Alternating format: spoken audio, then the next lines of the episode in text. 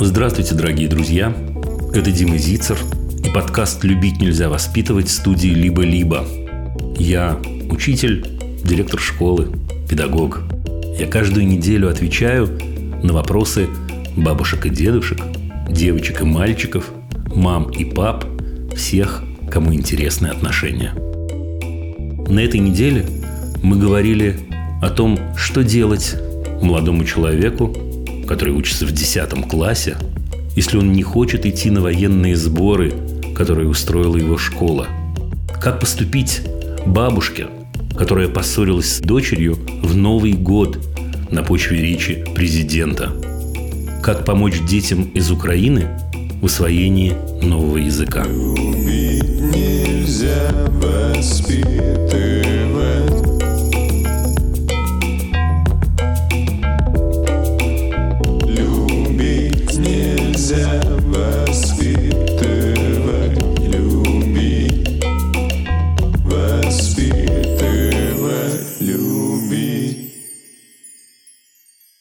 Значит, так.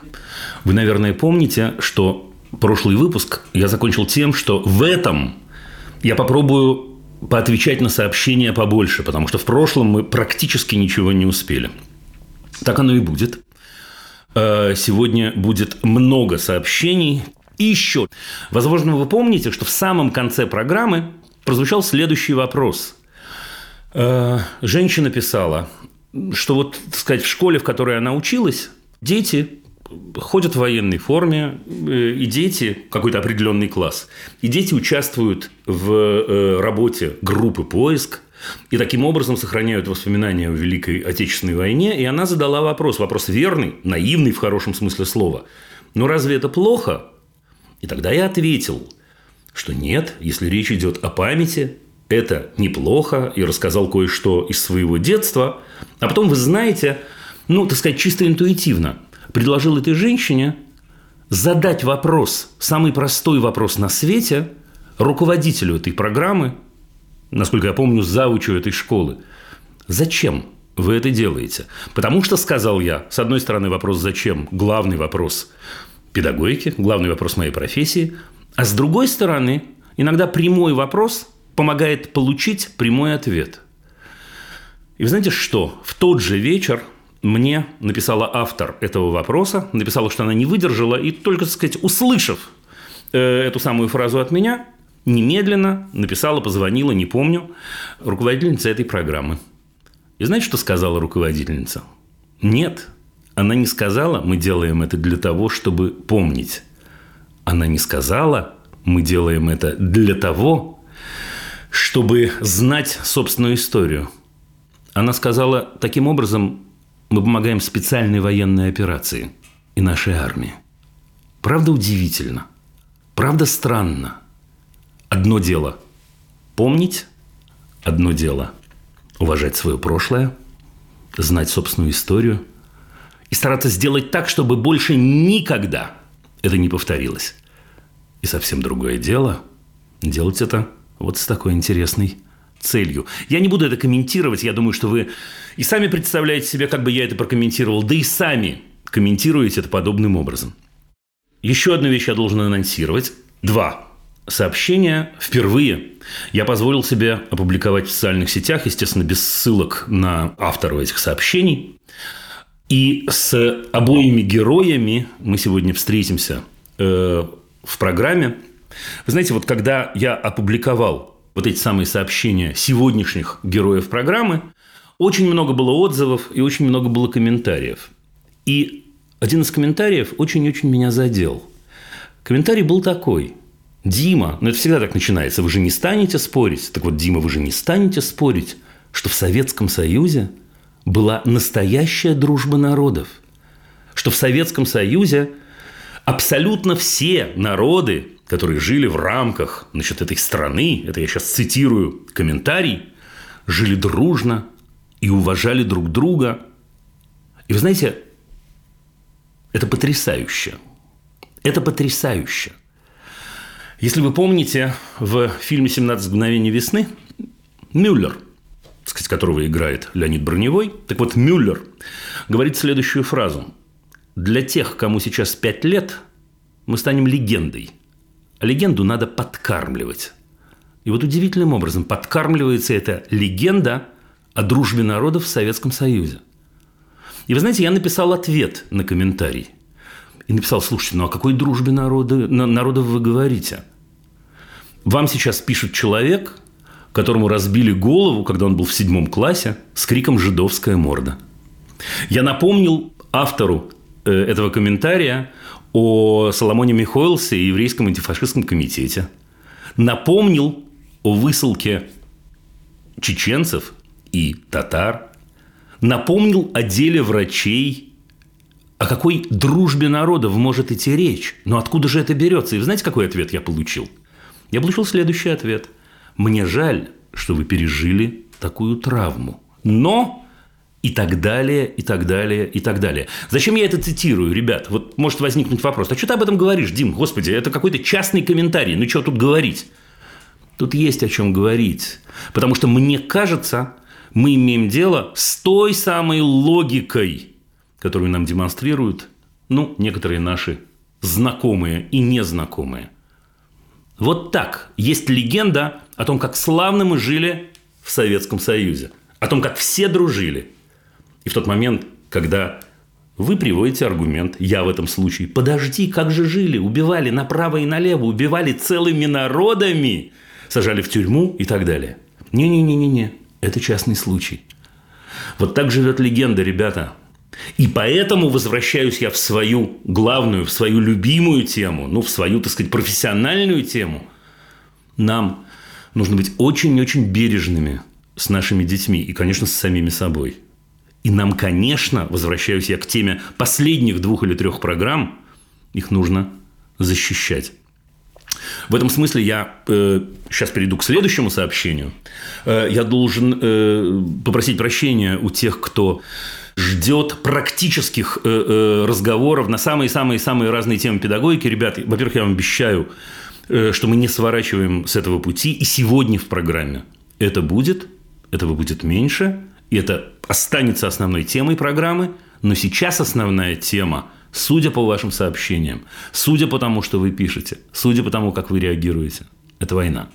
Это то, что происходит. Значит, я получил сразу несколько абсолютно похожих сообщений. Они были написаны не одинаковыми словами, но они все были от преподавателей университетских и от учителей школьных.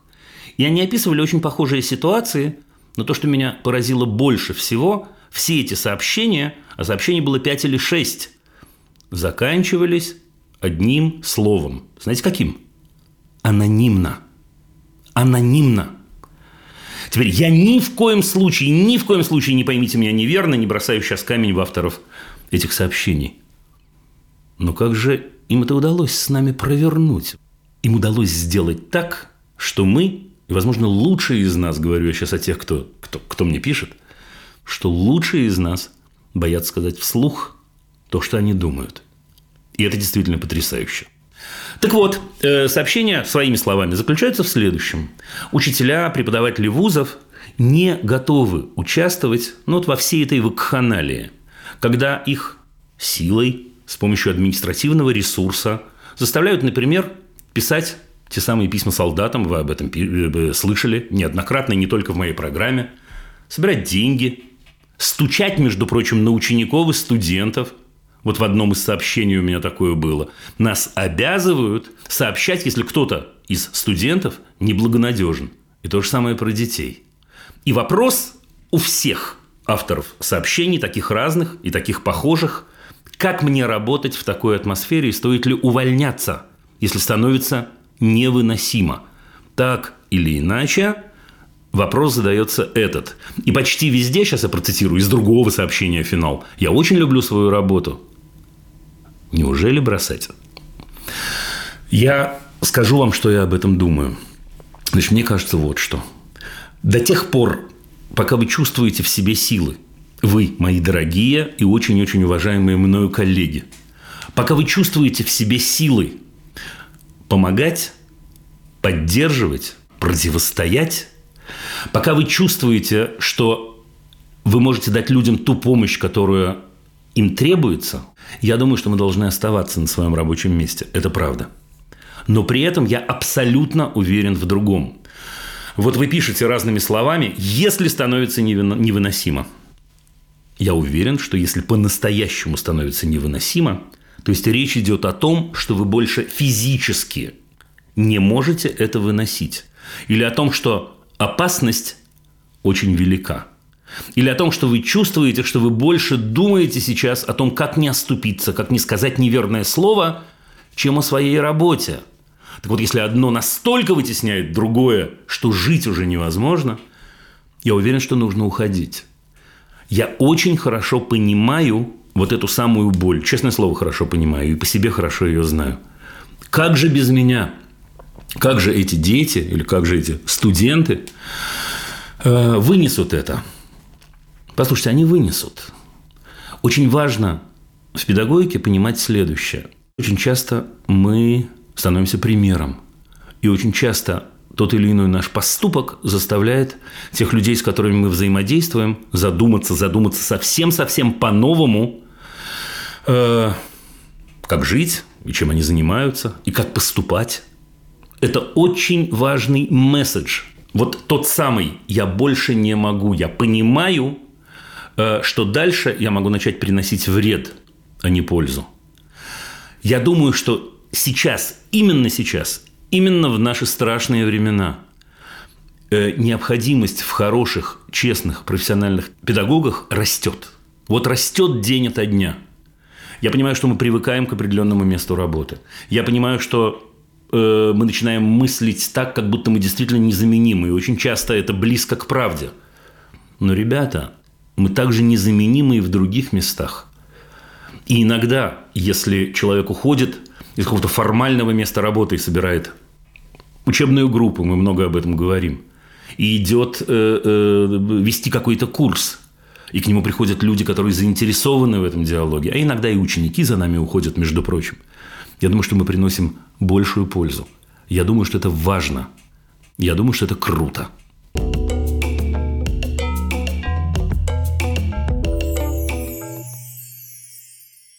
Я возьму еще одно сообщение. Дима, у меня голова раздваивается. Предполагаю, что вам не понравится мое сообщение. Я в двойных скобках должен сказать себя понравится, не волнуйтесь. Стране нужна армия? Вроде да. Значит, нужны военные? Да. Да, это профессия. Не все обязаны ими быть. Но во время Великой Отечественной войны защищали страну не только военные. То есть, все должны быть готовы – готовы к защите, конечно, а не к убийству граждан чужой страны, как это происходит сейчас.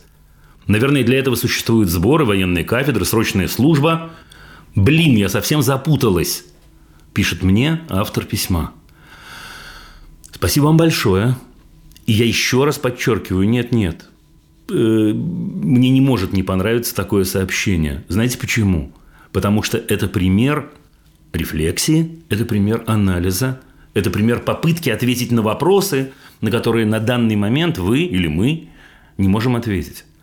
Я думаю, что дело тут снова в обмане и манипуляции. Вот смотрите, говорите вы, страну нужно защищать. Ну, страну нужно защищать, если на нее нападают. Что же мы делаем не так, интересно? Или кто-то делает не так, что он не уверен в реакции граждан этой самой страны, которую нужно защищать. Иными словами, те, кто говорят, нам нужно силой заставлять людей, я не знаю, идти на сборы, на военные кафедры, силой, потому что они сами не пойдут. Разве это так устроено в человеческом обществе? Вы пишете о Великой Отечественной войне, так во время Великой Отечественной войны, не сравнивая абсолютно ничего ни с чем – огромное количество людей сказали, мы встаем и идем, потому что беда пришла в наш дом, потому что этот дом нужно защищать. Я думаю, что сейчас речь идет о прямо противоположном. Людей приходится обманывать и заставлять их силой делать что-то. Приходится манипулировать, потому что люди понимают, кто-то на интуитивном уровне, кто-то, сказать, полным сознанием понимают, что ситуация не такова. Следующий момент. когда наши дети растут, они так или иначе впитывают отношения к э, своей стране, к своей семье, к, к своему городу, к своему дому. Это наш давний разговор о том, что такое патриотизм. Патриотизм, я еще раз рискну дать собственное определение, это способность души болеть за то место, в котором ты живешь, за ту страну, в которой ты живешь.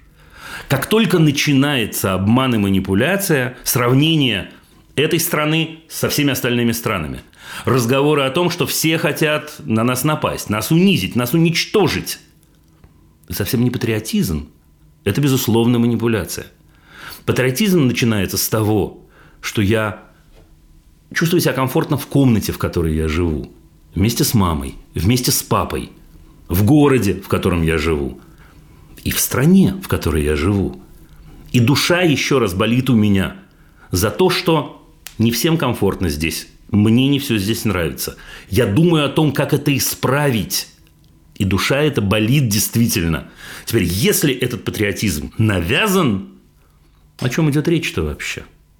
Патриот, видите, практически сожженное слово сейчас говорю и сам заикаюсь, понимает на самом деле, что ему есть что защищать, если на него нападают. А вот если он не понимает, может, и защищать нечего. Может, он обманут.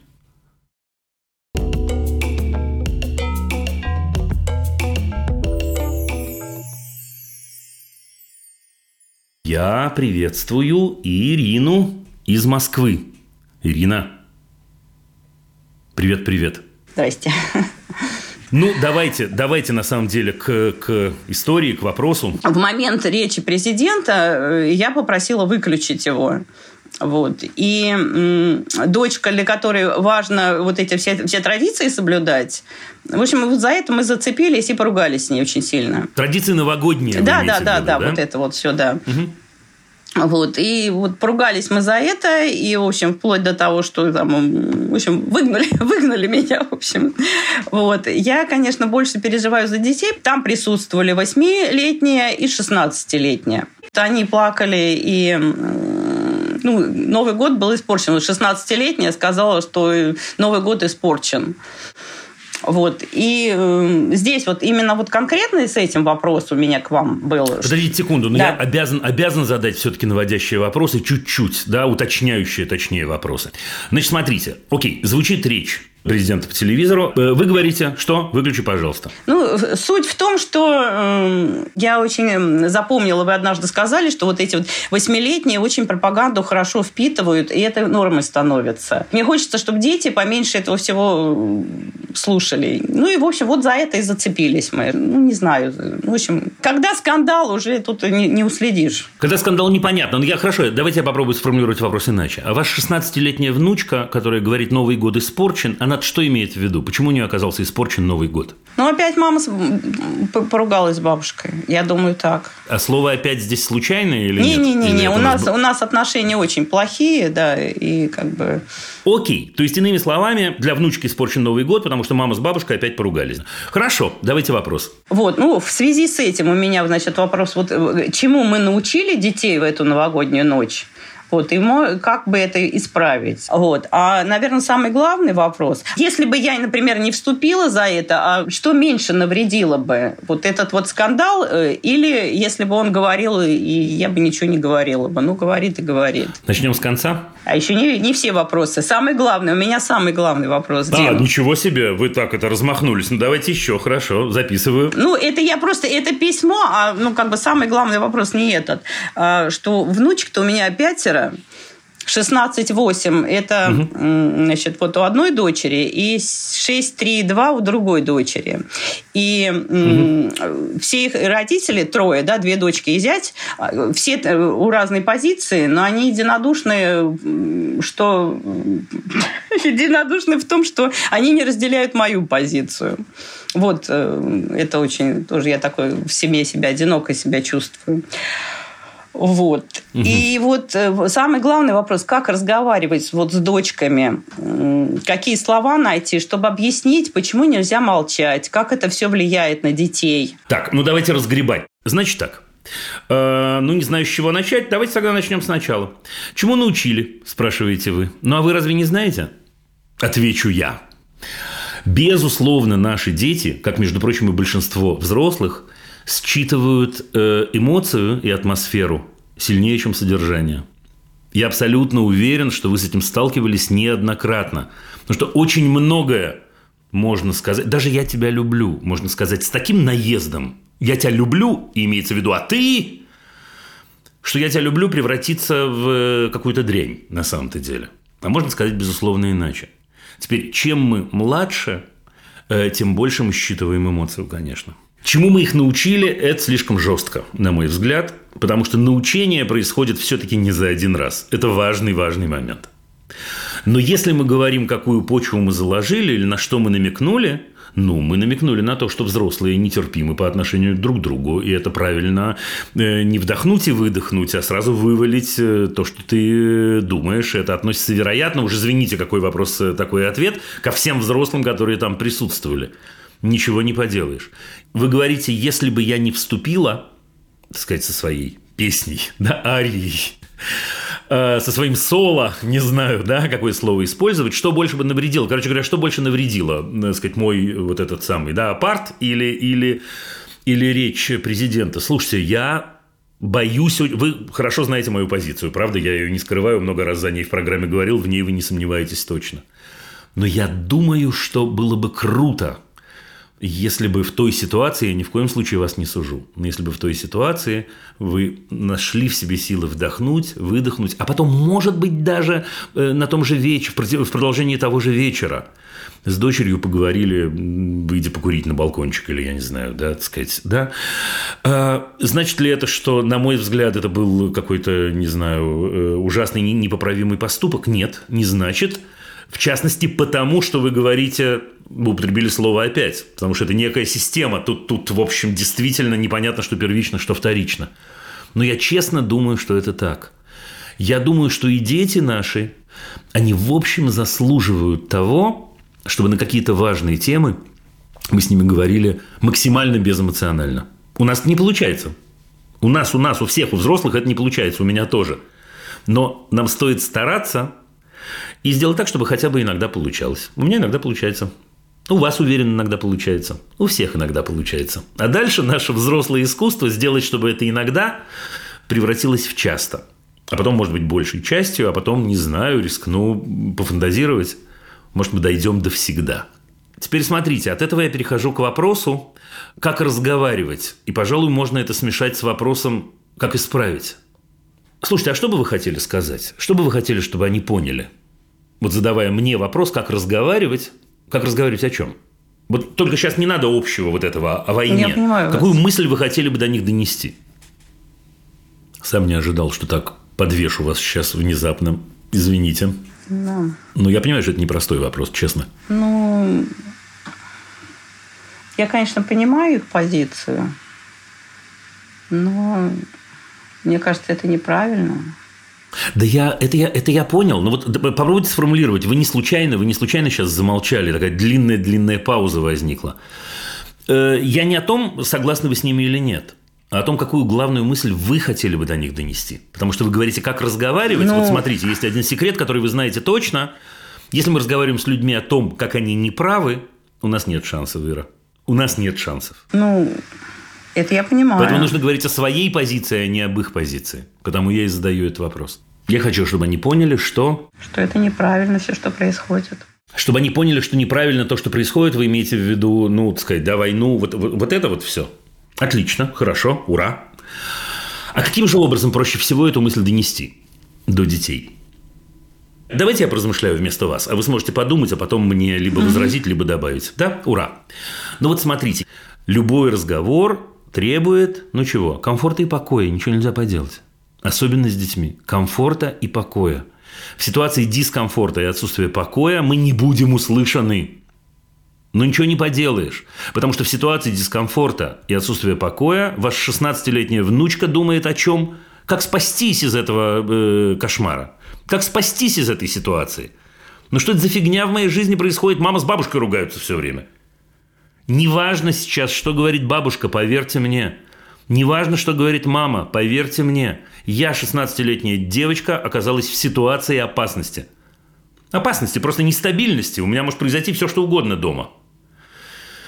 На мой взгляд, абсолютно исключено, э, что она вас услышит в этой ситуации. Дочка, кстати, тоже. Абсолютно исключено. Поэтому мне кажется, что первично в данном случае восстановление человеческих отношений. Теперь, если этим отношениям сейчас вредит, я не всегда даю этот совет, честное слово, это эксклюзив для вас, вредит упоминание э, войны, значит, мы не говорим об этом сейчас. Ради двух вещей как минимум, первая из которых – Слушайте, ну кто, кто у вас есть еще, кроме них? Господи, ну они же самые близкие. Это вещь первая. Я восстанавливаю отношения с самыми близкими. Самые близкие могут болеть, могут ошибаться, могут быть глупыми людьми. Я ни в коем случае не говорю это о вашей семье, но так бывает. Они не перестают быть нашими близкими. Они не перестают быть нашими близкими, между прочим, даже в тот момент, когда они совершают что-нибудь страшное. Они остаются нашими близкими, потому что у них никого нет, кроме нас. Это первое. А второе, ради чего стоит пройти этим путем? Ради того, чтобы потом поговорить о войне. Потому что для вас это очень-очень важно.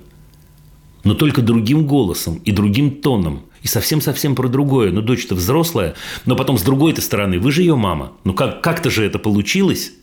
Не в смысле, что вы плохая мама, я ни в коем случае это не имею в виду, даже не подумайте. Но как-то так получилось, что ваш самый близкий человек думает нечто противоположное, чем думаете вы. Об этом интересно и перспективно поговорить. Есть ли, Ира, у вас шансы по щелчку переубедить ее? Да, на мой взгляд, нет. Потому что форма не позволит. Форма и атмосфера не позволят. Я, я как бы и переубеждать-то я и, и не планировала. Мне... Я понимаю, я понимаю.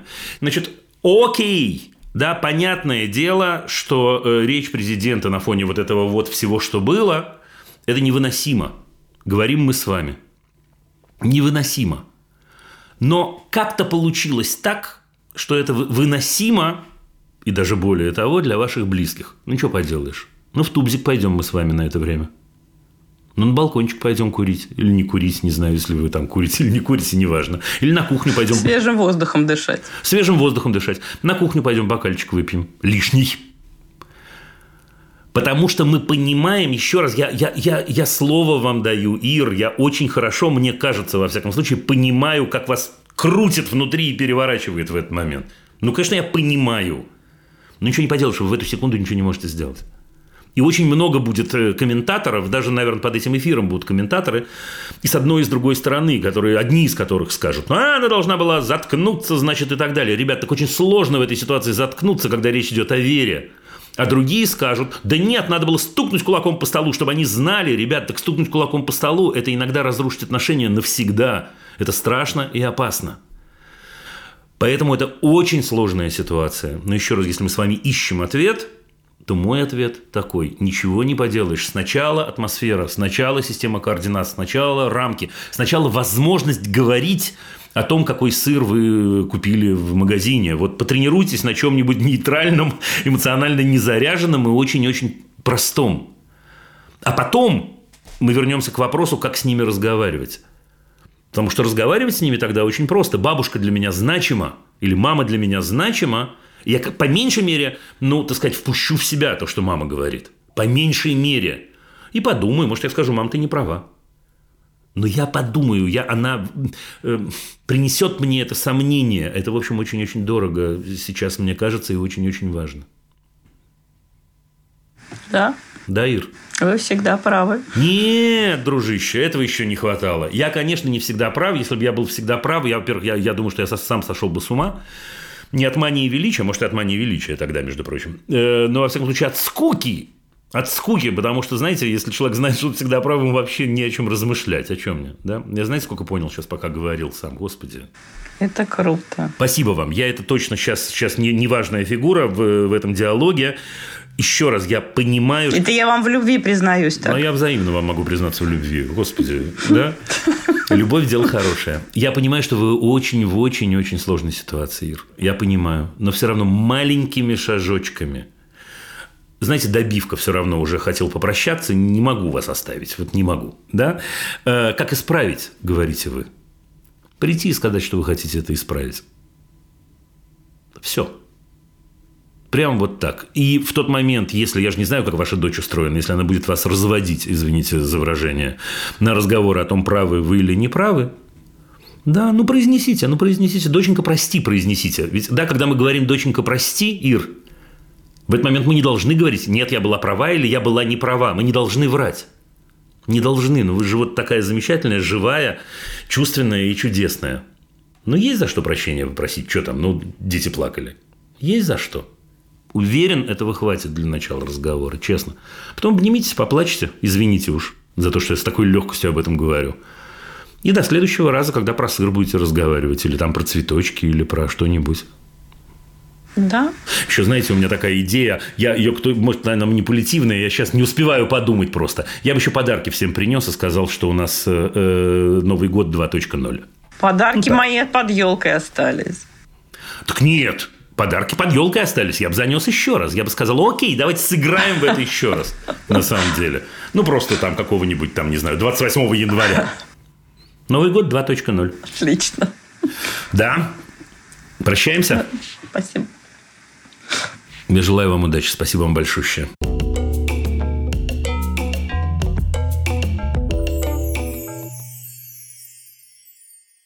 Но, ребят, я не могу не вставить еще одно сообщение. Сейчас вы поймете, почему. А, потому что у меня есть прямо противоположная история, вы удивитесь. Как быть, если в семье подросток 13 лет категорически расходится в политических взглядах с родителями? С 24 февраля наша семья, за исключением мальчика, занимает антивоенную позицию – было много разговоров, стримов с YouTube, э, публикаций э, с оппозиционных СМИ. Каждое утро начинается с Евроньюз и так далее, и так далее, и так далее. Пытались вызвать чувство эмпатии к детям, которые вынуждены выживать в тяжелейших условиях. В школе разговоры о важном носят скорее формальный характер, проводятся без э, фанатизма. В основном позиция сына сформирована мнением одноклассников, чье мировоззрение исходит от их родителей и семей. На сегодняшний день Наши усилия сформировать его точку зрения, принимаемую в нашей семье, не имеют результата. Мы видим, что чем больше усилий, тем сильнее его сопротивление. Что нам делать и как продолжать с ним общаться на эти болезненные для всех нас темы? Э, понимаете, почему я взял сейчас это сообщение, правда же? Потому что вот она ситуация обратная. Так часто нам говорят о том, что э, наши родители или родители тех, кто пишет, э, занимают, э, так сказать, противоположную детям точку зрения, а здесь, видите, все наоборот. Да? Мальчик, который не согласен с родителями, а у родителей, между тем, антивоенная позиция, по их словам. Вы знаете, я дам вам похожий совет, совет похожий на тот, который я дал только что Ирине. И неделю назад у нас был не один в один разговор, но тоже разговор про молодого человека.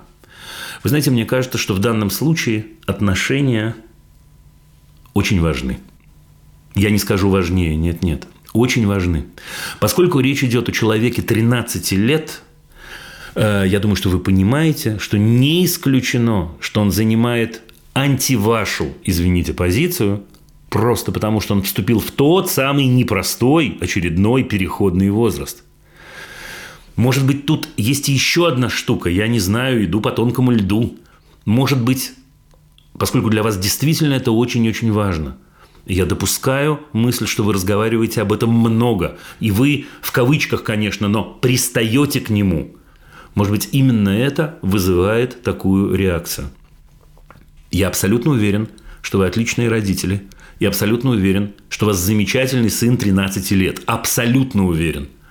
Мне кажется, что было бы достаточным для начала, если бы вы сказали ему что-то типа вашими словами, дружище, нам очень важна наша позиция, ты ее знаешь, мы отступаем.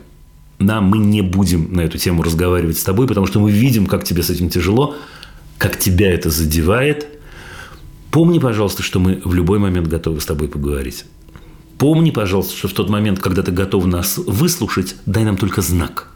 Мы с огромным удовольствием поделимся с тобой тем, что у нас болит, тем, что мы думаем. Но отступить.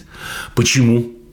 Потому что еще и от того, что речь идет о возрасте этом самом 13-14 лет, может такое случиться, что это будет такая трещина, знаете, но не скажу навсегда, но трещина, которая, которая по жизни пройдет вместе с вами и останется так или иначе в ваших отношениях. И скажу так же, как я сказал Ирине. Поскольку, безусловно, вы хотите, и я очень хотел бы, чтобы у вас была возможность поговорить с ним о своей позиции через три месяца, через полгода, через год, через полтора, нужно выдохнуть и отступить сейчас. Ничего не поделаешь.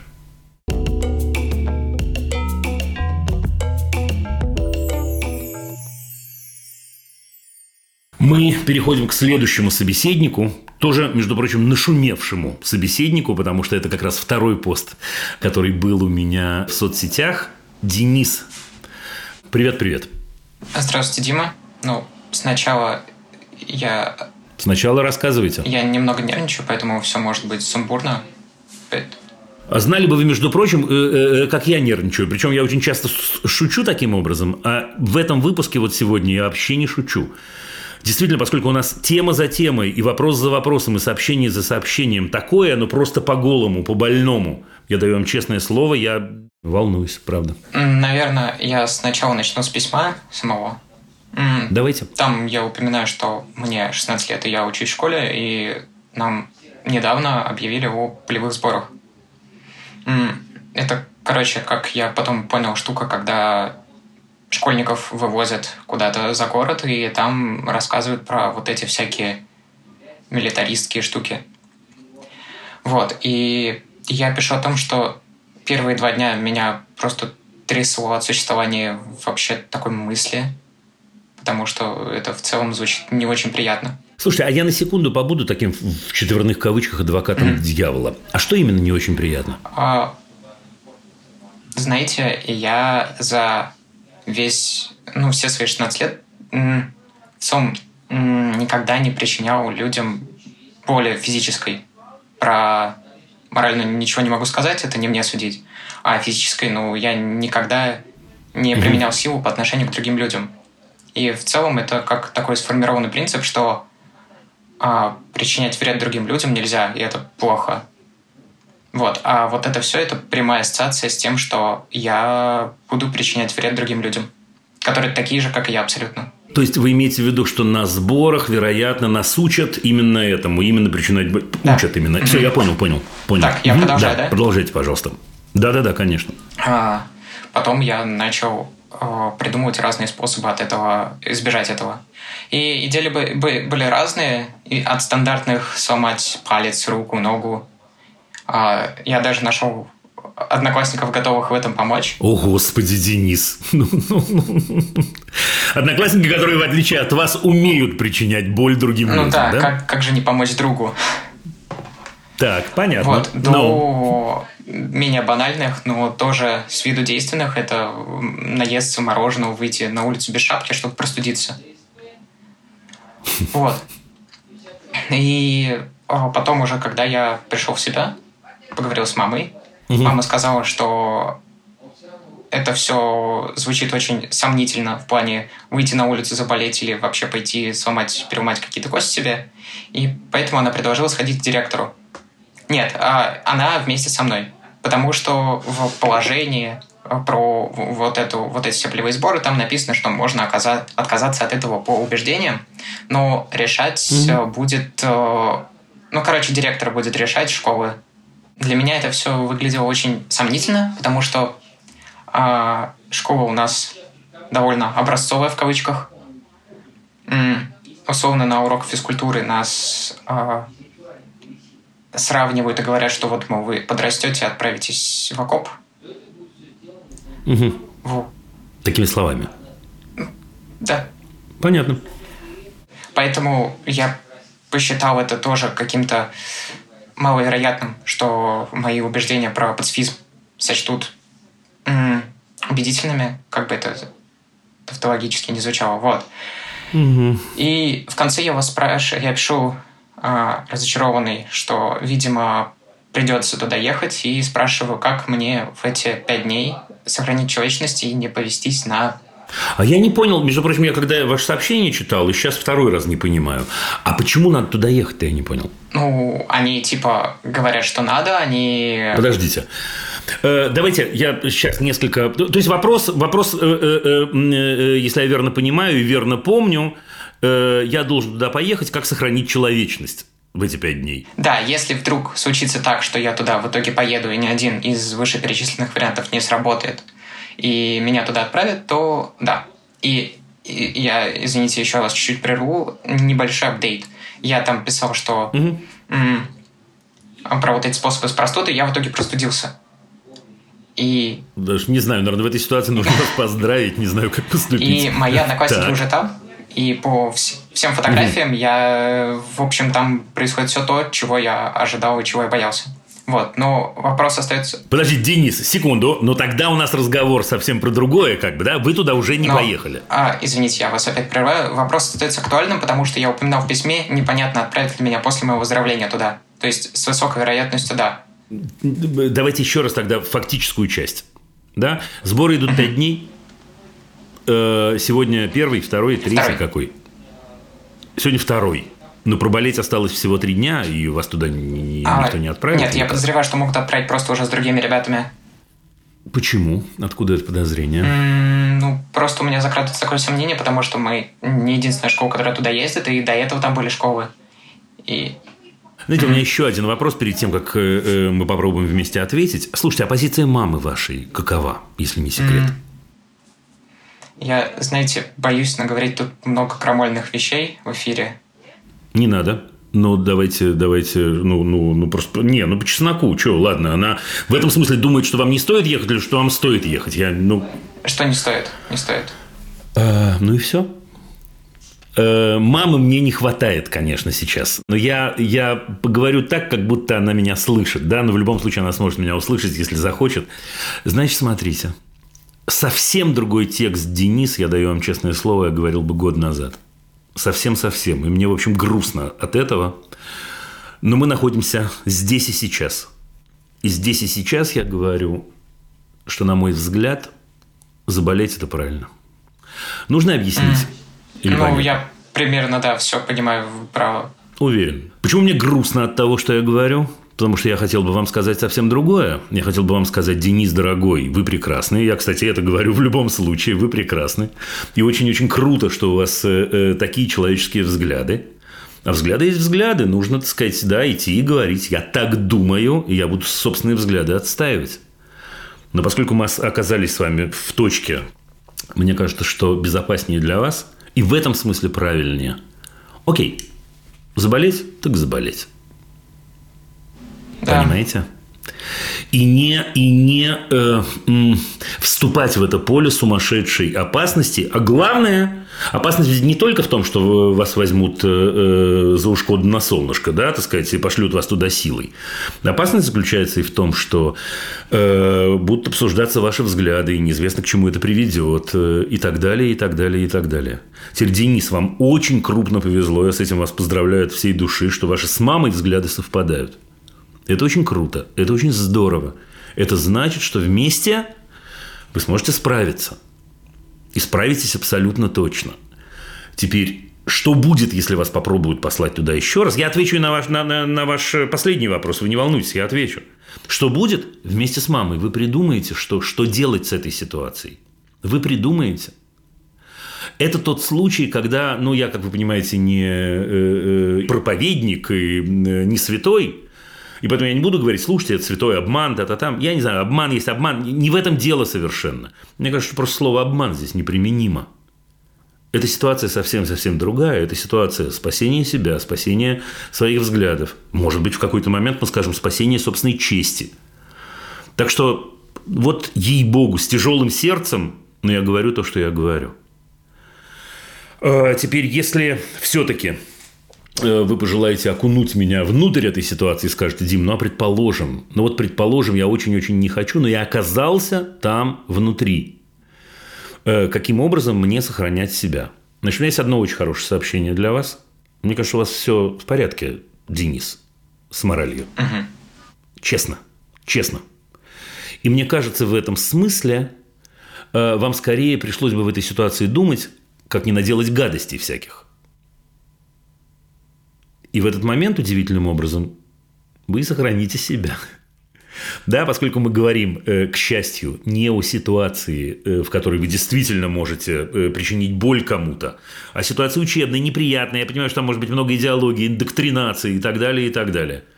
Есть много самых разных историй, есть много, ну что мне вам рассказывать, вы взрослый человек – есть много способов уйти вглубь себя и думать о чем-то. Есть способы, если это возможно, рисовать. Есть способы э, заболевать, как мы видим. Есть способы уходить э, в уборную. Извините уже да, за такую историю.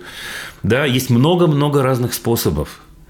Мне кажется, что в тот момент, когда мы озабочены тем, чтобы не навредить кому-то и не наделать этих самых гадостей, мы сохраняем себя.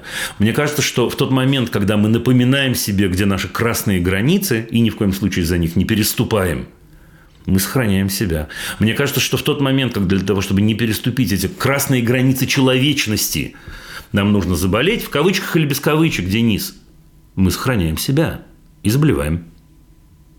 Вот такую непедагогичную какую-то песню я пою, и мне очень-очень больно, поверьте мне, от того, что я ее пою. Но я говорю, я говорю то, во что верю, то, что думаю.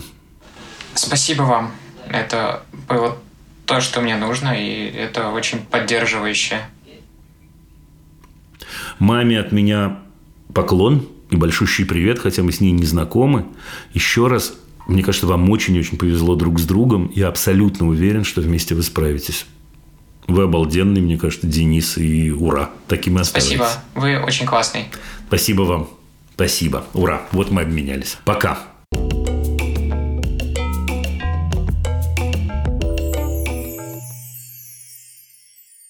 Беру сообщение, ребята, еще одно. Сыну 5 лет.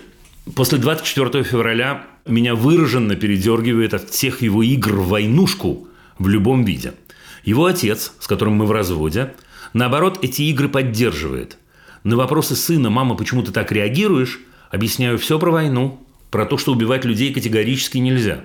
Сын говорит в ответ «но если пришли убивать меня или моих родных, ведь можно?» э, Я представляю, видимо, говорит он, что я защищаю, а не нападаю. И все в таком духе.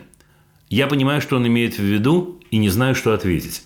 Он ссылается на Великую Отечественную, говорит, что представляет себя солдатом в той войне.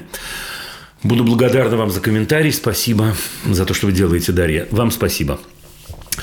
А, Дарья, значит, думаю я вот что. Я думаю, что у вашего шестилетнего сына из-за того, что пап с мамой говорят разное, тема эта очень-очень разогрета. А, поскольку ему шесть, Ответ мой будет не таким, как был про мальчика 13. Мне кажется, что объяснять ему вот все, что вы говорите, вы объясняете, больше не нужно. У вас точно умный сын, он точно услышал ваши объяснения, а дальше, а дальше тут есть эмоциональная окраска.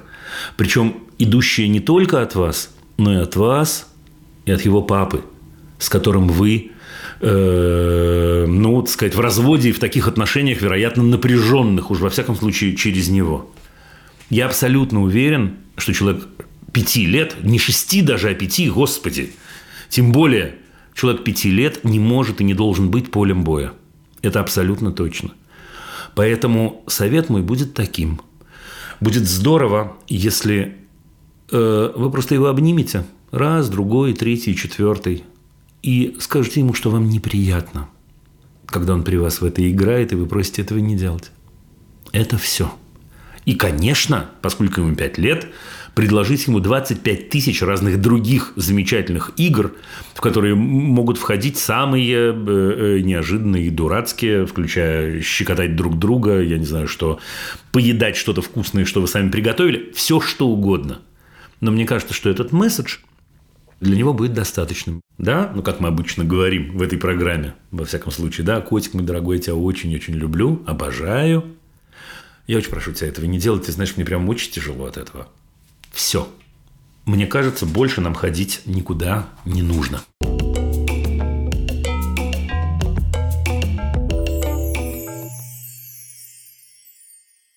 Пошли дальше, друзья. Дмитрий из Австрии. Здравствуйте. Здравствуйте. Так получилось, э, что я живу в Австрии три года, закончил здесь э, школу для социальных работников. У меня был один семестр mm-hmm. педагогики, не сказал бы, что очень много узнал. Ну, в общем, э, в конце прошлого года мне предложили работу в школе учителем немецкого как второго языка, потому что так. Приехало много беженцев, и у них дети, и, соответственно, дети пошли в школу, и мне стало это интересно, ну, то есть я подумал, что я могу быть полезен, и я согласился. То Уверен. есть я никогда не, я никогда не занимался, то есть я никогда не был учителем.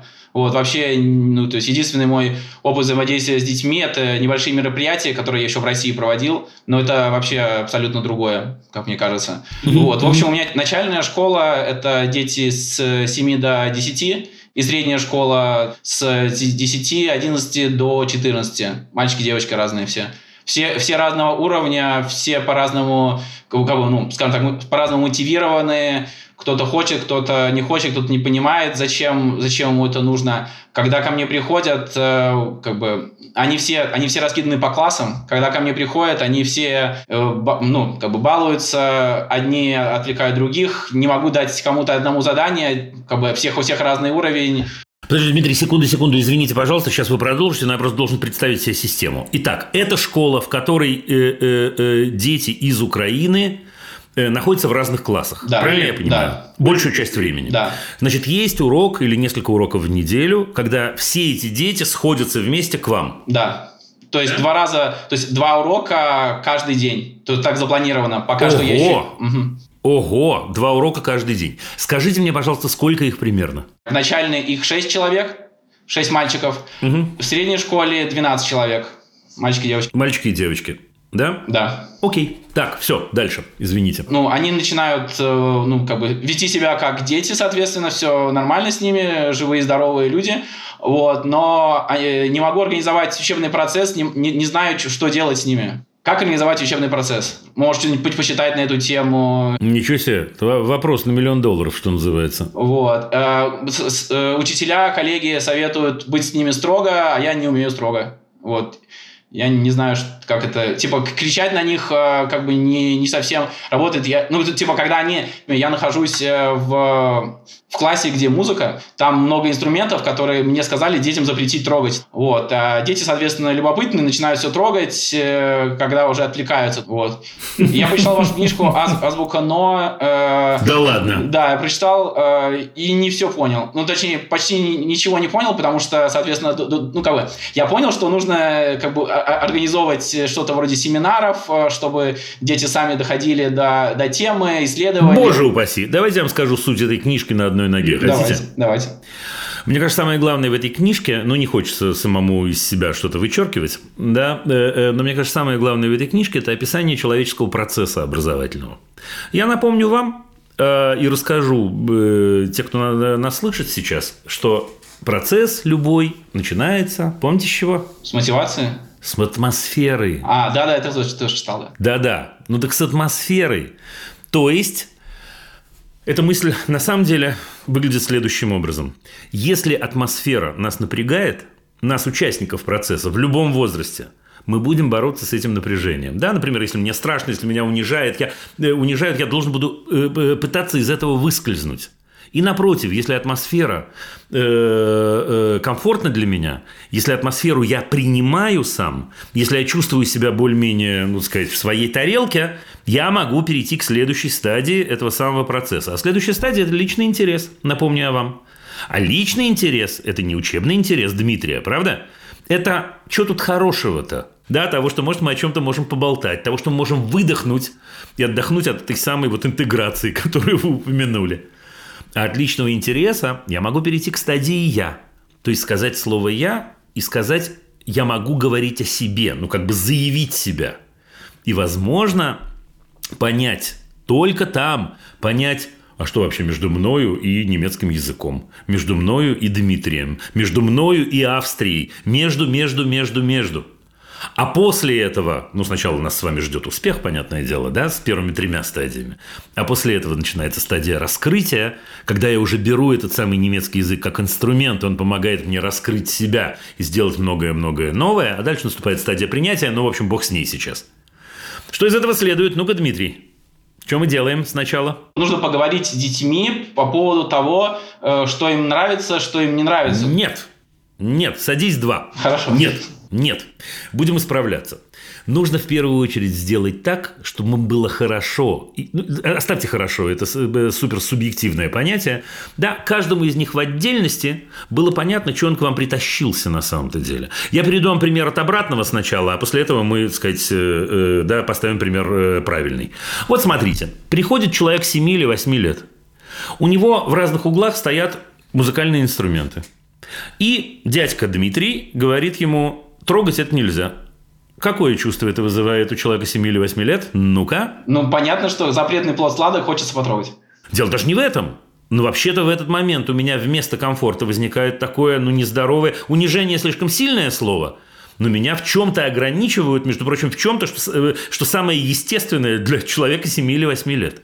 Из этого следует, Дмитрий, что вам придется для начала, ничего не поделаешь, вам тоже придется потрудиться, пойти к администрации вашей школы и объяснить им вот это – и сказать, значит так, э, э, мои милые друзья, либо мы переходим в другой класс, и в другом классе вы создаете ту самую атмосферу при помощи света, при помощи звука. Может, вы включите музыку на входе, может, вы... Да-да, немецкий язык ни при чем, вы не ошиблись. Я еще ни звука не сказал про, про немецкий язык.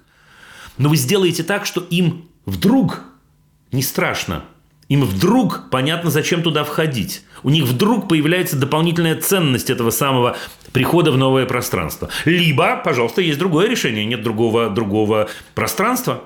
Ничего не поделаешь. Значит, в этот момент нужно этим детям позволить это пространство освоить. Да, и, и, и погреметь в тарелочке, и поиграть на дудочке. Ах, мы боимся, они испортят. Ничего они не испортят. Хотите ввести второго препода в этот момент? Это все диалог с администрацией у нас. Вводите. Да, но эта история невозможная. Невозможная. Ввести ребенка в комнату, где полно сладостей, и говорить, э, э, будешь трогать сладости, получишь по рукам. В смысле? Да, это, э, это не то, что им некомфортно, это умышленное создание дискомфорта. Это первая стадия. Потом я бы говорил с ними действительно потихонечку о том, что для них важно. Вот вы говорите, они не понимают, зачем им немецкий язык. Это не так. Они, конечно, понимают – они, конечно, понимают, они нам с вами не рассказывают пока. Мне кажется, что для того, чтобы человек говорил о том, почему ему важен немецкий язык, нужно, чтобы мы с ним поговорили о том, что ему вообще важно. Да, вот это сожженное, черт побери, словосочетание разговоры о важном на самом-то деле – это вообще-то очень важная часть образовательного процесса. О важном, только у каждого важное свое. Да, ведь э, э, у кого-то там э, родные остались. У кого-то там несчастье произошло. У кого-то котенок, не дай бог, потерялся по дороге или наоборот, надеюсь, да, он приехал вместе с ними. Особенно, если мы говорим об этом возрасте. Мы не обойдемся без этой стадии. Теперь обратите, пожалуйста, внимание, когда я говорю на эту тему, уже вам точно понятно, как туда будет вплетаться немецкий язык, а куда он денется-то. Да, потому что в тот момент, когда я говорю о своем, я совсем иначе воспринимаю просьбу Дмитрия, может быть, подписать что-нибудь по-немецки. Может быть, почему? Потому что я буду понят. Потому что Дмитрий понял меня, немецкий мне нужен для того, чтобы еще один человек меня понял. Потому что это круто, когда другие э, люди меня понимают, а дальше принимают и так далее, и так далее, и так далее. Э, очень естественно есть, к слову сказать, очень много статей на эту тему, ничего сейчас в голову не приходит, о том, что происходит с детьми в эмиграции – когда человек, ребенок оказывается в эмиграции, у него в принципе э, ситуация очень-очень опасная. Потому что очень велика опасность действительно замыкания в группу у молодых людей, так называемых подростков, например. Да, когда мы становимся такой бандой, в кавычках, а иногда и без кавычек. Когда мы уходим и говорим, э, эти немцы, эти, не знаю кто, чехи, евреи, поляки, кто угодно, против нас, потому что нам плохо. если мы, Дмитрий, с вами не окажемся настолько тонкими, что мы сможем разомкнуть этот круг и сделать так, чтобы они поверили, что мы на их стороне, ничего хорошего не будет. Значит, соответственно, без этой стадии не обойтись, ну просто не обойтись. И это нужно объяснить вашей администрации. Очень и очень хорошо. Потому что без того, что вы примете их такими, какие они есть, для начала и они в это поверят, они не смогут поверить в следующий шаг, что этот немецкий действительно кому-то нужен. Это на одной ноге. А если вот я просто с ними общался с некоторыми, у некоторых есть, правда, мотивация, а есть, э, ну, как бы я все равно спрашивал из серии, там, зачем вы отнимаете, то есть там у них начинаются какие-то конфликты между собой, они бегают, забирают вещи, играются, вот. Э. Потому что для них не очевидно, зачем они к вам приходят. Для них это не очевидно. Они поступают, как поступают все люди, э, взрослые просто делают это чуть иначе. Они в этой ситуации занимают себя – да, они говорят так, приблизительно, но сейчас я очень-очень огрублю. Вот я прихожу к Дмитрию, и я два часа зря живу. Я зря живу, мне нечего делать, я, жизнь моя проходит в холостую. Хоть чем-то я должен заполнить э, этот вакуум. Окей, я подергаю девчонок за косички, я побегаю, значит, э, кому-то подставлю подножку, я напишу, подождите, это будет неприличное слово на доске. Я и так далее. Теперь, как только замечательный профессионал Дмитрий даст им основание считать, что они не зря живут, это основание может быть какое? Какая самая важная тема на свете, которая объединяет всех нас? Одна такая тема есть. Всех людей на планете. Семья? Да прямо. А если нет у человека семьи? Есть одна тема, которая одинаково важна для вас, Дмитрий, для меня и для всех, кто сейчас меня слышит. Это тема «Я», Дмитрий. Угу. Вам есть, кстати, какие страницы перелистнуть заново в книге «Современное педагогическое искусство. Азбука НО»? Единственная тема, которая объединяет меня и вас, это я. Это самая важная для нас тема на свете, понимаете? Ничего не поделаешь, не потому что мы эгоисты, не потому что мы гады такие. Потому что о чем бы мы ни говорили, мы можем говорить о семье, о Боге, о э, своих делах любимых, мы будем говорить через собственную призму. Поэтому тема «я», она самая-самая для нас главная. И эту тему надо открыть с этими детьми. Просто надо открыть и не бояться того, что они, когда у вас получится это сделать при помощи атмосферы, вы предложите им порисовать что-то, что для них важно сейчас. И не будете волноваться, что они пока подписывают э, рисунки по-украински или по-русски. Не в этом дело. Да, они должны сказать нам, есть зачем к Дмитрию приходить, потому что он единственный человек в этой школе, надеюсь, что не единственный, но во всяком случае он такой, да, который готов принять нас такими, какие мы есть а не пилить нас, зачем ты сюда приходишь и, и бегаешь. В смысле, зачем я сюда прихожу, Дим? Так мне нельзя сюда не приходить. Угу. Понимаете? Понимаю. Это, это сложно донести до руководства. То есть от меня требуют, чтобы они какой-то, чтобы у них был какой-то прогресс. Ну, то есть... Прогресс будет. Прогресс будет такой, что вы за ним не поспеете. Вот такой будет прогресс, когда вы это сделаете. Прогресс будет. Да, можно ли детей заставить силой выучить то, что мы хотим? Дмитрий, можно в большинстве случаев. Но это путь неприятия, это путь э, э, э, к тому, что они скажут, окей, вот сейчас я это выучил, я это ненавижу, господи, когда уже я закончу эту школу, когда я уйду с урока Димы, Дмитрия, Светланы, да, не знаю, кого угодно. Есть путь более длинный, но в сотни раз более профессиональный. Когда мы говорим, окей, подождите, Дайте сначала этим людям почувствовать себя людьми, почувствовать себя по-человечески, потому что потом, в этот момент, э, они поймут, какое отношение немецкий имеет к их жизни, математика имеет к их жизни, потому что Дмитрий с ними о жизни об их поговорил. Ну... Со старшими вот. также, да? Абсолютно. Абсолютно. Да, просто разные, разные, разные слова будут, разная лексика, будут разные приемы, будут разные игры будут. Ну, конечно, так же. Мы начинаем с них, мы начинаем с себя всегда. Это главный, главный секрет педагогики. Господи, дорогие коллеги, те, кто меня слышит сейчас, честное слово, это главный наш секрет. Я желаю вам удачи. Спасибо большое за вас и за вашу программу. Да, действуйте, дорогой. Помните, помните, Дмитрий, о том, что не исключено, что у этих детей, кроме родителей, вы, может быть, единственный взрослый, который готов их услышать. Прям вот, я понимаю, что это пафосно звучит, но это правда. Это так круто быть значимым взрослым и просто, ну, просто идти этим путем и не предавать. Ну, что делать? Работа такая. Пока. Удачи вам.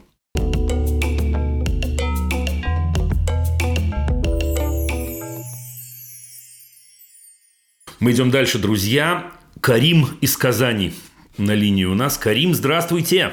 Здравствуйте, Дима. Значит, у меня такой вопрос. Э, могу ли я не поступать в высшее учебное заведение после окончания школы? Можете, Карим. Слушайте, а сколько вам лет? Подождите, давайте мы... Да? 15. 15 лет. Так. Ну, давайте, откуда вопрос? Э, как бы я знал то, что я могу не поступать. Но мне нужны от вас аргументы. А вам для кого нужны аргументы? Для себя. Ну, давайте тогда опишите ситуацию. Зачем вам не поступать? Может, надо поступать наоборот? Так как я считаю, что у меня достаточно сил обучаться самому, ну, относительно с недавнего времени у меня в голове стала появляться распланировка моего дня. То есть я понимаю, чем я буду заниматься и чем я хочу заниматься в дальнейшем. Что мне это даст? Подождите, вы в школу ходите, да, сейчас? Да, да, да. В школу ходите в какой класс? Девятый. Девятый уже, да? После девятого вы собираетесь продолжать до одиннадцатого? Нет, нет, скорее всего. А что собираетесь делать? Нет, смотрите, э, до одиннадцатого, но, скорее всего, как бы не здесь. Не в России, я имею в виду. Подождите, не понял ничего. Давайте вы, вы меня загоните меня как-то в, в, в стойло, да? Давайте еще раз. Ну, после, после девятого класса я не планирую оставаться в России. Вот как бы основное. Вы планируете в конце этого года уезжать с родителями? Да, да. С родителями планируете уезжать из России? Так, так. Это понял. Дальше. И, соответственно, закончу обучение в школе. То есть до 11 класса. А после 11 класса я уже не вижу смысла как бы идти в высшее учебное заведение. Потому что, еще раз? Потому что я считаю, то, что у меня достаточно сил обучаться самому. Обучаться чему? Ну так, просто так, я сейчас любопытствую. Заниматься саморазвитием. То есть вот, вот э, недавно, ну сколько, наверное, на этой неделе, я сегодня первый раз пошел mm-hmm. в школу, до этого я болел. Вот за то время, пока я болел, за неделю, получается, я дома изучал английский, читал. Как раз вашу книгу тоже читал. Для взрослых. Не-не, шучу, она для кого угодно. Изучал видеомонтаж, спортом занимался тем же. То есть была какая-то распланировка дня, и мне это приносило удовольствие. А я, я понял. Слушайте, а я еще один вопрос должен вам задать, потому что я в недоумении. А зачем это решение сейчас-то принимать? Чтобы в будущем не волноваться насчет этого вопроса. Чтобы сейчас решить. А что волноваться-то, Карим? Вот смотрите, вы сейчас рассказали... Не-не-не, я объясню свою мысль. Мне вообще, я в восторге от того, что вы рассказываете. Но я скажу то, что думаю. Слушайте, вы рассказываете о том, что вы человек, осознанный, который способен построить собственный день, который способен осознать собственный интерес, который способен э, э, протоптать дорожку к этому самому интересу, который способен реализовываться. Ну, так валяйте, продолжайте. Что не так-то? Ну, то есть надо обговорить еще с родителями. То есть, может, у кого-то еще осталось просто то, что надо пойти в институт. А мне кажется, а вот я, ну, воля ваша, а мне кажется, что родители-то сейчас мучить? Господи, Наоборот, вот смотрите, тут есть некоторое противоречие, на мой, на мой взгляд, между тем, э, какую жизнь вы проповедуете и, похоже, как вы живете, и вашим вопросом. Потому что, вот исправьте меня, остановите меня в любую секунду, если я вдруг не прав или я неверно понял. Слушайте, если я верно понимаю, еще раз, я имею дело с человеком, который понимает, чего он хочет в данный момент – вот в данный момент, сегодня я болел, да, сегодня я английский получил, книжку почитал, что-то такое поделал, в компе посидел. Я не знаю, что. Я это хорошо понимаю. Первое. Второе. Я вижу, сопоставляя то, что я делаю, я это выкорим. Да, сопоставляя, э, что я делаю с действиями своих э, одноклассников, я понимаю, что мой путь довольно крутой. Более того, я ничего не теряю, а только приобретаю. Получаю удовольствие от того, что я делаю то, извините, от чего получаю удовольствие. Именно, да. Ну, и тогда у меня главный вопрос. Зачем же тогда сейчас решать что-то, что будет через пару лет? Тем более, что речь идет о другой стране. Это замечательное качество, то, которое вы рассказываете. Это качество, которое позволит вам, оказавшись в другой стране, сказать, опа, я в новой реальности, у меня, возможно, появились новые интересы, у меня есть новые какие-то стремления, я буду иначе реализовываться, Оп, у меня появились инструменты, которых не было раньше. Зачем же себя, такому замечательному Кариму, сейчас сажать в тюрьму на через два года, принимая решение, идти или не идти в ВУЗ? Ну, Мой главный вопрос. Ну нет, как бы перед тем, как идти учиться, нужно по-любому задать ну, вопрос. Зачем мне это? Ну, так и хорошо. Но вы же сейчас не должны принимать это решение. Вы, же, вы не завтра идете учиться? И, не, и может, не идете еще, ну, вы говорите. Да, но я еще раз говорю, то, что решение же зависит не от меня. Как бы до 18 лет родители отвечать за меня, все такое. А я с вами не согласен. А я с вами не согласен. Вот удивительным образом я с вами не согласен. Потому что я уверен, что у вас замечательные родители. Если вы такой замечательный, это во-первых. И про родителей я вам по секрету расскажу секрет про взрослых. Да, взрослые хотят очень сделать вид, что они люди уверенные и знают, как правильно, как неправильно. Но вообще-то, Карим, они ничего не знают. Или мы ничего не знаем. Так же, как и вы.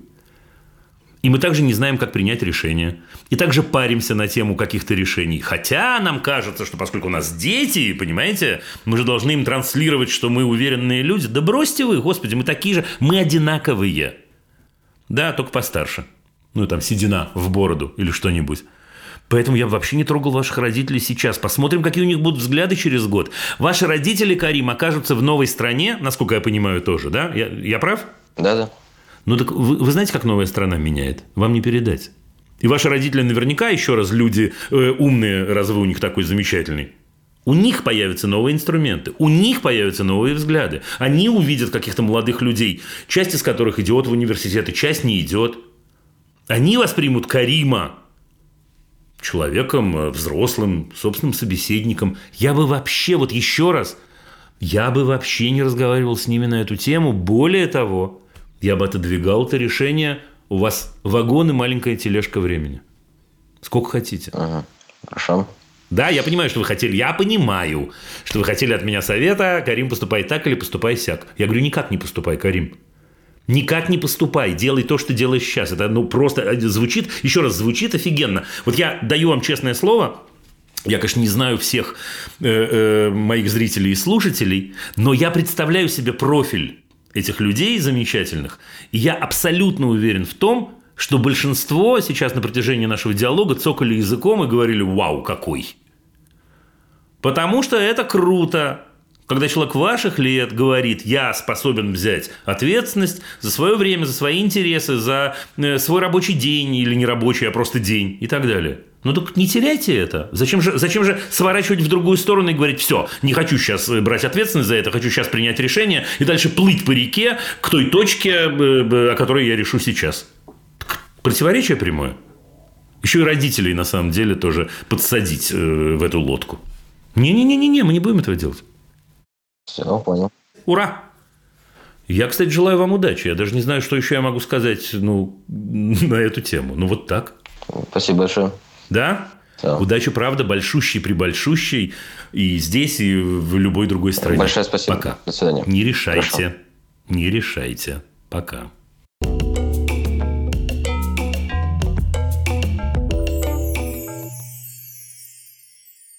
Ануш из Вильнюса. Ануш, здравствуйте. Здравствуйте. Ануш или Ануш? Я правильно? Я знаю, что это имя бывает и в одну, и в другую сторону ударения. Ануш, да, Ануш. Ануш, да. Мгм. Да, а, так, во-первых, спасибо вам, спасибо Александре и либо-либо. Слушаю много чего и очень люблю. И Спасибо, Александре, либо-либо я подписываюсь под каждым словом. Под каждым либо я подписываюсь даже. Отлично. Да. А, так, поехали. А, мы живем в Вильнюсе уже полтора года. Моей дочке три с хвостиком. И уже год почти, что она ходит в англоязычный детский сад. Ну, а, в англоязычный, ничего себе, я только открыл рот, чтобы сказать вам э, лабас вакарас, а тут вы, значит, э, понимаете, Ни слова не знаю. э, настолько не знаете. Нет, не, не настолько, конечно. Просто мы не знаем, Да. насколько мы здесь задержимся, и Мгм. поэтому литовский мы не учим. Так. С- Тяжело представить, что мы здесь э, надолго или навсегда. Я тоже на самом деле не знаю, но на уровне добрый день, добрый вечер, доброе утро. Как лабас ритас, да, лаба диене и лабас вакарас, правильно? Да. Хорошо. Да. А, так, поехали. Значит, почти год дочка ходит в англоязычный детский сад. Сначала она ходила в группу с малышами, а с осени она перешла в старшую группу, и у нее там был кризис трех лет, он уже или прошел, или я смирилась уже и привыкла, не знаю. И в старшую группу она перешла, там одни пацаны такие хулиганы, активные, и она и раньше, и сейчас постоянно заводит песню «Я не хочу в садик». Раньше это было просто «Я хочу остаться дома». Сейчас это «Меня обижают», «Дети плохие», «Я никого не люблю». Несколько раз у нее в садике были ссадины, то есть я знаю, что ее дети ударили. Мгм. А, ну и она сказала, и учителя подтвердили. Так, эм, я знаю точно, да, что были такие случаи, но я не могу понять, насколько ее реально там обижают. Учителя говорят, что она счастливая, и что у нее все прекрасно. Ну, бывают ситуации, да, что там кто-то ее ударил, но Мгм. э, в остальном все хорошо. И завтра у меня будет созвон с э, учительницей, и просто со всеми родителями встреча ежегодная, один на один, где я могу задать свои вопросы. И я хочу с ней поговорить, чтобы понять, в какой момент мне стоит бить тревогу, там, может менять садик, может быть, ее реально там обижают, и ей там плохо. Понять... э, так, извините, я. Да не, я понял, я понял, я понял вопрос, все в порядке. Нет, в- вопрос я как раз не понял, на самом деле, но ситуацию понял. Так, вопрос в том, э, как мне понять, что моей дочке нужна, нужно мое участие в принципе, и что ее нужно спасать, переводить в другой садик или что-то еще. То есть, и что мне спросить или что сказать учительнице, чтобы или убедиться, что все плохо, или понять, что все хорошо, и забить на это на все. Ну, то есть э, ну, давайте, давайте мы начнем издалека немножко. Э, а зачем она в садик-то ходит у вас? Изначально я собиралась выходить на работу. Мы сначала... Но не вышли же? Ну, тут э, вот война. Это я угадал, просто угадал, потому что вы сказали изначально, я так, оба! Ну? Нет, ну я одна с ней не выдерживаю. Да спокойно, я подождите, я ничего, я без подвоха, я не скажу вам, э, Ануш, я не скажу, пусть не ходит. А может, и скажу. Нет, не скажу, скорее всего. Просто объясните, зачем она туда ходит. Она хочет, ходит, чтобы я могла побыть одна. И ей там все-таки иногда нравится. Почти всегда нравится. Но, дружище, вот смотрите, если мы говорим о том, что ей там почти всегда нравится, то тогда это э, э, э, ситуация, в которой надо проанализировать те моменты, когда ей не нравится, и найти в этих моментах общее, например, да, и э, учительница вам с удовольствием поможет, я абсолютно в этом уверен. То есть это, это очень-очень важно, то, что вы сейчас говорите, вот слова сейчас важны. Если ей нравится там почти всегда, то тогда нужно завтра в разговоре с учительницей, на мой взгляд, подсобрать, чтобы вы это сделали, и может учительница вам поможет снова. Те редкие ситуации, когда ей не очень хорошо, и их проанализировать. Ей, и тогда у нас... насколько я понимаю, ей нехорошо, если ее ударили, если у нее отобрали игрушку э, или не взяли с собой играть. Это разные ситуации, первые две и третья, на мой взгляд. Что касается первого и второго, на мой взгляд, вы как мама можете настаивать на том, чтобы ваша дочь была в безопасности. Как ни крути. Вот как ни крути. Да, что значит ударили. Но бывает такое. Смотрите, все бывает в школе и в детском саду бывает все. И бывает такое, что раз в 380 тысяч лет кто-то кого-то стукнул или что-то произошло, бывает. Теперь, если у этого просматривается некоторая регулярность, мне кажется, с училками надо про это поговорить. Это неправильно.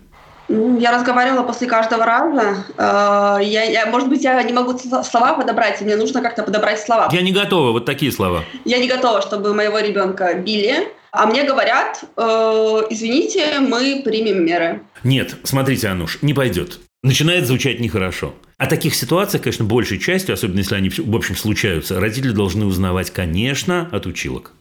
Это правда. Это правда.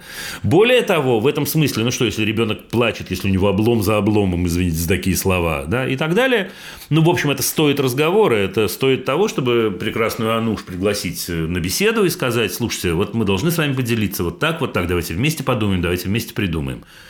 Если это не происходит, ну, может, действительно, может, действительно садик менять. Но с другой стороны, ну, как часто это бывает? Ну вот за 9 месяцев это было то, что ее ударили, было три раза.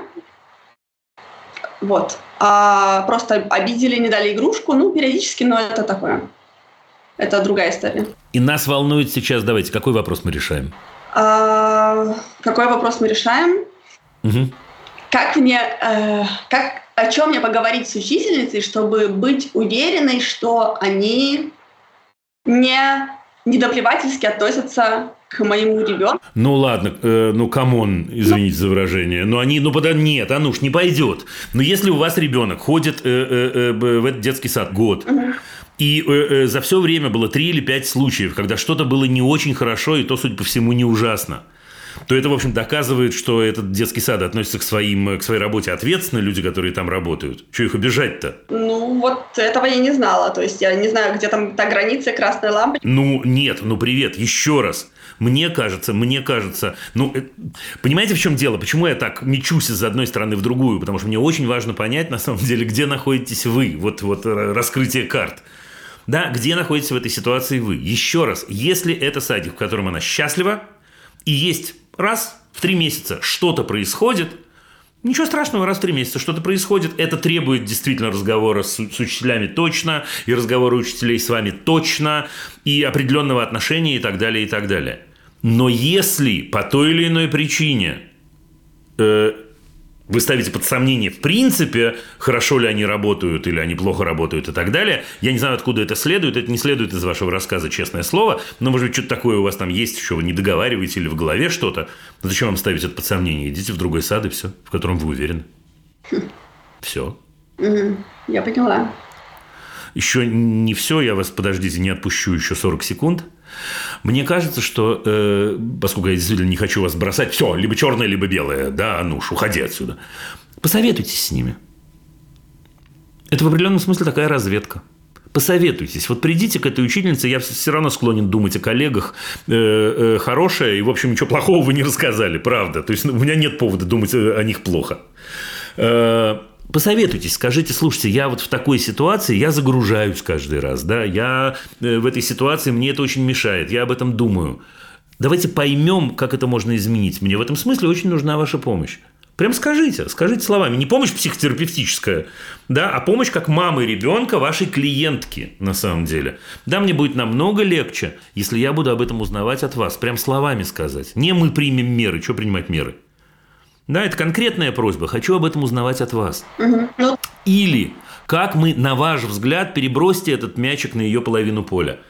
Да? Как мы, на ваш взгляд, можем эту ситуацию изменить? Потому что я вижу, что моя замечательная дочь большей частью, то, что вы сказали мне, счастлива, приходя из детского, сод, э, из детского сада. Но вот эти моментики, которые происходят, они это счастье портят. И ей, и мне, к слову сказать. Давайте поймем, можем ли мы с этим что-то сделать. Окей, можем, вы слушаете, поэкспериментируете и так далее. Делаем все, что можем, и сделать ничего не можем, сомнения твои развеять не можем. Перейдем в другой сад. Господи, боже мой. мгм. Ладушки. Ага. Совсем уже напоследок. Это пост-постскриптум. Слушайте, я не знаю, может, я не прав, но я как-то смотрю на вас. Что там, вы не перегружаете эту ситуацию вообще, нет?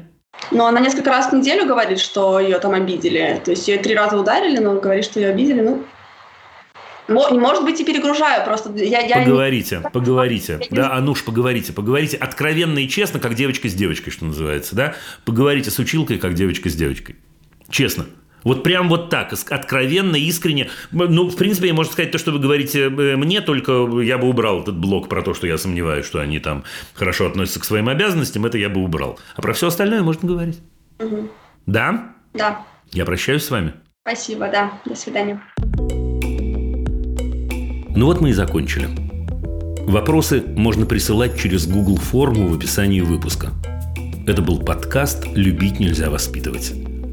Над выпуском работали редакторки Настя Якубовская и Саша Малинина, продюсеры Паша Боровков и Рита Берденникова, звукорежиссер Паша Цуриков, композитор Дима Мидборн.